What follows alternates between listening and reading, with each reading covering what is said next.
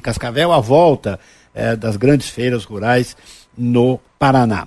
Governador, muito boa tarde. Pelas informações que a gente tem tido aqui, o show rural está detonando, né, governador? Boa tarde, Carlos Sattenberg. Boa tarde, Leandro. A todos os ouvintes da Rádio CBN, um prazer estar falando com todos vocês.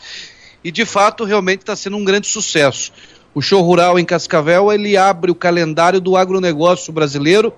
É hoje considerada a maior feira do agronegócio eh, no país. E além disso, está é, rompendo aqui todas as expectativas, tanto de público quanto de negócio sendo fechado é, aqui na feira. Tinha uma previsão de ter de visitantes aqui durante esses seis dias 300 mil pessoas. Na verdade, ontem, só no dia de ontem, chegou a 102 mil pessoas. Então, nos primeiros dois, três dias já é, praticamente bateu essa meta que é, tinha no show rural. E de negócios, tinha uma previsão de fechar aí nesses seis dias 3 bilhões e meio. Hoje já se fala da meta até o final da feira de 5 bilhões de reais. Governador, é, o Paraná é sabido aqui como um polo muito importante do agronegócio. Eu conheço bastante bem aí a região, é, já estive várias vezes o que me chama muita atenção é que nós temos as fazendas, né, a, por exemplo, a plantação de soja, ao mesmo tempo a indústria do óleo de soja a produção da, da, do frango e a produção da carne e tal. Então é uma, uma, uma, enfim, uma economia muito integrada. A minha pergunta é a seguinte: é, o ambiente de negócios para é, o setor, especialmente aqui para o Paraná, no que se refere especialmente às exportações, como é que está a situação, governador? Olha, Carlos, o Paraná ele, ele é reconhecido hoje no Brasil e fora do Brasil como o estado que é o maior produtor de alimentos por metro quadrado da América do Sul. Então nós hoje temos um grande volume de produção tanto em grãos quanto em proteína animal. Aliás, nós somos o maior produtor de proteína animal do Brasil, tanto de frango, né, onde nós temos a 40% da produção de frango do país é produzida no Paraná, nós somos o segundo em carne suína, somos o primeiro em é, peixe de água doce, a tilápia, 37% da tilápia produzida no país é produzida no estado do Paraná, e também é, a carne bovina, que fica, nós ficamos entre os cinco maiores produtores de carne bovina. Então, o Paraná tem se especializado cada vez mais em se transformar, não apenas num produtor de commodities, mas em, enfim, em, em sim num grande produtor é, da indústria de transformação de alimentos, né? Cada vez mais fazer com que é, possa ter valor agregado é, nessa produção agrícola. De forma grosseira falando, é não vender o porco inteiro, mas vender o bacon, né? Não vender o frango inteiro, mas vender a asinha, o nuggets, né? O frango empanado. Então é isso que nós estamos transformando que dá mais dinheiro, Né? Que dá muito mais dinheiro. É, a, os, a, as, as informações econômicas é que para um dólar ganho no commodity, você ganha quatro dólares num frango, por exemplo, industrializado, né? numa proteína animal. Então, tudo isso tem feito do Paraná é, ser esse grande produtor de alimentos para o mundo. Nós hoje temos em torno de 200 micro, pequenas e médias e grandes cooperativas.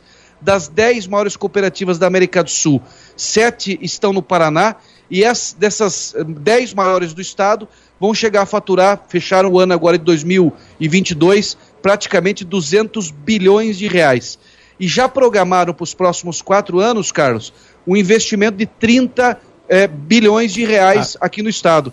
Então é um, é, um, é um mercado, é uma modelagem de negócio que a gente fala aqui, que primeiro junta desenvolvimento econômico, social, porque pulveriza muito a distribuição de renda dessa produção e dos cooperados, mas também alavanca muito é, a, a, esse valor agregado que o, muitas vezes o, o, a produção agrícola só gerando commodities acaba não deixando essa renda importante para a cidade e para o Estado. Então Agora, o Paraná vem industrializando cada vez mais essa produção. O senhor falou do frango, por exemplo, eu queria tratar do tema aqui do protecionismo. O Brasil enfrenta protecionismo de algumas nações. Por exemplo, há restrições à exportação de frango brasileiro para a Europa, a França especialmente, é, faz é, restrições. E o acordo Mercosul, é, União Europeia, está meio empacado. Como é que isso, é, como é que o senhor vê isso aí? Como é que isso afeta a produção e a exportação é, do Estado? Já que bom, o problema do protecionismo já é um problema do governo federal, da diplomacia. O senhor está participando disso? Como é que está vendo? Não, a gente acompanha de, de forma distante, né? Mas, é, claro, de alguma maneira torcendo para que se resolva. E isso vai se resolver no campo da política, né, Santeberg? Na questão da diplomacia. É, a Europa, ela é, um, obviamente, um mercado muito importante comprador do Brasil e também do nosso Estado, mas deixou de ser o principal. Né? O mundo passou a, a também ser um grande comprador, em especial os países asiáticos. Inclusive, agora em março eu estou indo numa, na maior feira do Japão, e o Japão passou a ser também um grande mercado asiático, tanto o Japão, Coreia, que não compravam carne suína do Paraná porque nós ainda, vacinávamos né, a, questão da fitose aqui no estado. É, o ano passado nós ganhamos a chancela mundial da mais, al, mais alto grau sanitário, né? Então, nós deixamos de vacinar o nosso gado e ganhamos essa área livre de febre aftosa sem vacinação. Somos um dos poucos estados do Brasil. Então, abriu o mercado, por exemplo, de carne suína para países como o Japão, Coreia do Sul, México, Canadá. Isso são bilhões de dólares que o, é, o Paraná e uma boa parte do Brasil ficava restrito em não poder vender. Então, nós estamos caminhando aí o setor do agronegócio paranaense, buscando outros é, clientes né, no mundo para não ficar dependendo do mercado europeu. Governador, Leandro. boa tarde. Aqui é o Leandro. Queria tratar de um outro assunto que é de interesse não só do Paraná, mas também de outros estados, que é a perda de arrecadação com o ICMS. No ano passado, o governo Bolsonaro reduziu o ICMS de setores considerados essenciais, como combustíveis, energia elétrica para tentar conter e conteve a inflação. É, e eu queria saber do senhor como é que. qual é a sua avaliação sobre o tratamento desse assunto pelo governo federal. O ministro da Fazenda, Fernando Haddad, se reuniu com governadores, sinalizando possível compensação dessas perdas. Qual que é a sua opinião sobre isso? Olha, primeiro, é, da a maneira que foi feita essa, essa lei, onde tirou essa arrecadação do Estado, ela foi de uma forma, de uma certa forma, é, muito abrupta para os caixas é, a, a, dos estados, né? Nós perdemos aí os estados somados o ano passado 32 bilhões de reais. Nós entendemos que o Congresso não poderia legislar em cima de tributação estadual sem ter uma compensação. É, o Paraná, por exemplo, perdeu 3,3 bilhões de arrecadação, já que combustível, é, é, energia elétrica e também a telecomunicações é, a, corresponde praticamente por 65% da arrecadação. Então a ideia era que o governo federal, e essa é a construção que está sendo feita pelo Fórum do, de Governadores, eu não estou é, nesse grupo de trabalho, porque cada região acabou nomeando um governador, no nosso caso do Sul, ficou o governador do Rio Grande do Sul, Eduardo Leite, representando os três estados do Sul. Claro que a gente tem participado é, das discussões, para que ache uma alternativa compensatória. Não é simples, né, porque o governo federal também tem uma limitação financeira para fazer esse repasse aos estados, e existe também uma discussão no STF, que possivelmente aí no mês de março será analisado pelos ministros do Supremo para discutir se vai haver essa compensação, de que forma, ou se volta essa tributação. Governador, o senhor apoiou o ex-presidente Jair Bolsonaro na eleição passada, tanto no primeiro quanto no segundo turno declarou depois oposição ao governo Lula. Como é que fica a relação com o governo atual? E também queria saber se o senhor ainda se considera um aliado do ex-presidente Jair Bolsonaro, especialmente depois desses atos golpistas de janeiro.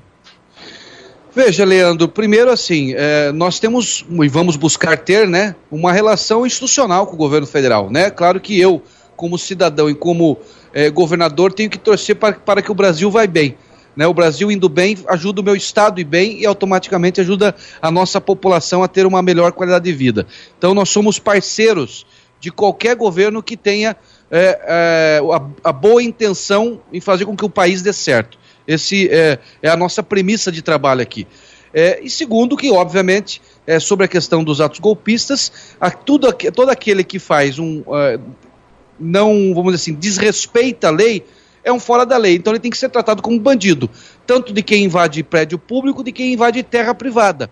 É um fora da lei, tem que ser tratado como bandido. Então nós temos aí, entendemos que a, a justiça tem que ser tratar, tem que tomar decisões duras contra os responsáveis, identificar os responsáveis, também fazer uma investigação para ver se não teve aí é, é, nenhum tipo de construção é, de terem é, pessoas de fora que não faziam parte do movimento para também fazer é, baderna, mas nós entendemos que aquele, aquele fato é um fato que trouxe muita vergonha para o Brasil a nível mundial, né, e que nós temos que combater como um ato realmente ou de terrorismo ou de bandidagem, enfim. A nomenclatura nós não sabemos, mas são fora da lei que tem que a, a justiça ser severa com esse tipo de gente. Governador Ratinho Júnior, governador do Paraná, muitíssimo obrigado por sua entrevista aqui na CBN. Muito obrigado, até uma próxima e boa sorte aí no seu segundo mandato, governador. Muito obrigado, Carlos, obrigado, Leandro, e uma boa tarde a todos os ouvintes da CBN.